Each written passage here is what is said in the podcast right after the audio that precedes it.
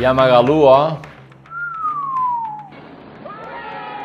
Enfim, Magalu era uma empresa queridíssima na bolsa e está caindo mais ou menos 73% nos últimos 12 meses. Será que agora para a descida? Será que a Magazine Luiza finalmente ficou barata? Será que se você gosta de selecionar ações baratas vale a pena comprar? Ou será que as quedas vão continuar e que a empresa vai virar pó? Eu vou te mostrar se na minha estratégia, para mim, Ramiro, gestor de investimentos, faz sentido ou não investir em ações da Magalu. Comenta aqui abaixo se você investe em Magazine Luiza, sim ou não, e também dizendo por quê. Assim a gente vai ter uma troca muito legal aqui entre nós clubistas e um vai ajudar o outro a explicar o que está fazendo com as suas ações.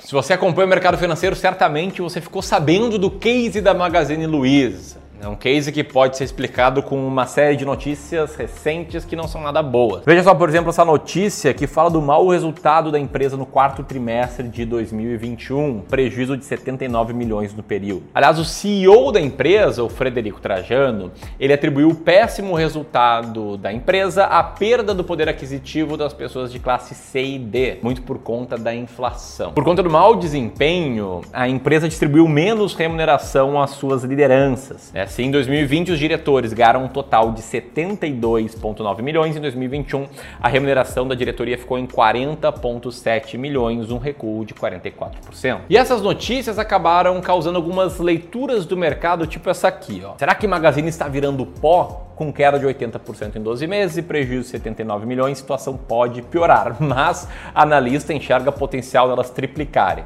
Ou seja, pode piorar, mas pode triplicar também. Quer dizer, alguém vai acertar certamente, né? Isso eu acho bizarro. Mas vamos lá, tá? Vamos começar aqui explicando uh, o porquê da queda. Por que a Magazine Luiza está indo tão mal, não só no quarto trimestre do ano passado, como também ao longo de todo o ano passado, e por que as suas ações estão despencando nesse período? Existem dois principais fatores responsáveis por isso, tá? O primeiro, como o próprio Frederico, o CEO da empresa, anunciou, de fato a inflação cresceu muito no Brasil e de fato os maiores prejudicados com a inflação são as pessoas de menor renda. Porém, na minha opinião, o que mais contribuiu para a queda absurda das ações da empresa se chama expectativas frustradas. E é algo que afeta muitas empresas, porém afeta com mais força, de forma mais violenta, empresas que estavam muito caras, como é o que a Magazine Luiza estava tempos atrás. E por que ela estava muito cara? Justamente porque as expectativas eram muito otimistas. Te liga só nessa manchete. Magazine Luiza via varejo e B2W. Qual varejista comprar para entrar em 2021 com o pé direito? Né? Uma manchete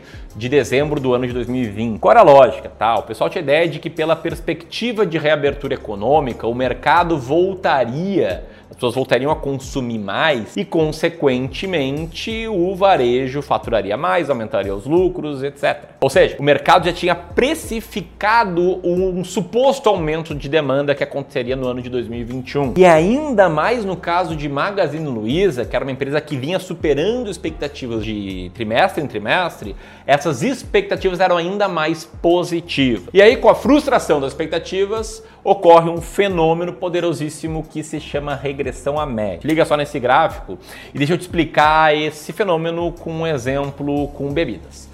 Tá? Imagina que eu coloque aqui nessa mesa uma cerveja bem gelada e um café bem quente e esse vídeo demore uma hora. Ao final desse vídeo, não sei se você vai estar assistindo ele ainda, ou se você iria estar assistindo ele ainda, o fato é que a cerveja gelada teria ficado morna e o café quente teria ficado frio. Ou seja, suas temperaturas teriam regredido a temperatura média dessa sala aqui, que está basicamente 23 graus. E esse fenômeno acontece também com o preço das ações. Quando eu falo preço, não é a cotação, tá? E sim o quão caro ou quão barato uma ação tá. Qual é a lógica, tá? Se uma empresa vem tendo bons resultados, vem superando expectativas de forma positiva, o que que todo mundo que investe vai pensar? Meu Deus, essa empresa é uma empresa muito boa, eles sabem o que estão fazendo, eles são bons demais e tal. E com base nisso, eles vão extrapolar os resultados recentes no preço futuro dessas ações. Essa ação vai ficar muito cara, mais ou menos assim nesse ponto aí marcado em vermelho no gráfico. Isso acontece quando a cotação de uma ação cresce mais do que o lucro da empresa, que foi o que aconteceu com o Magazine Luiza. A Magazine Luiza veio crescendo muito o lucro operacional